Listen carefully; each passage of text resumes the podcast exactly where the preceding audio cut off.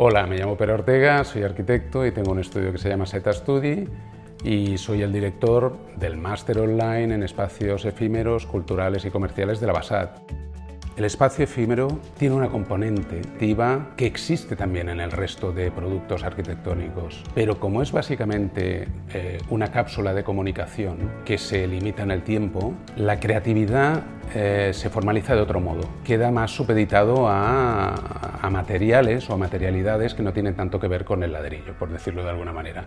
O sea, la luz es muy importante, aunque estemos hablando de un espacio comercial o un espacio cultural, Tienes que inventarte una narración, tienes que inventarte un guion expositivo, tienes que imaginar cómo va a ser, eh, cómo se va a producir esa comunicación.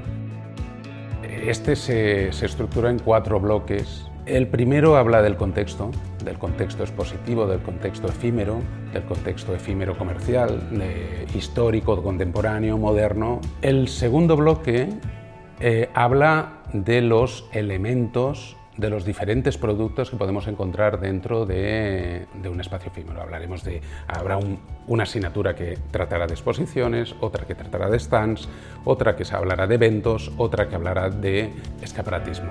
Luego, el tercer bloque habla ya de las técnicas, es un bloque más técnico. Hablaremos de construcción, hablaremos de procesos constructivos, de materiales usuales, de, industriales usuales, hablaremos de iluminación, hablaremos de la gráfica también. Y después hablaremos de normativa, de cómo se materializa un proyecto efímero eh, para que pueda ser construido. Mediciones, presupuestos, de todo lo que realmente técnicamente vamos a tener que hacer para llegar del proyecto a la ejecución, a la inauguración que es un hecho, bueno, es el hecho más importante en realidad. El último bloque, yo antes hablaba de 3 más 1, porque el último bloque sería el proyecto final.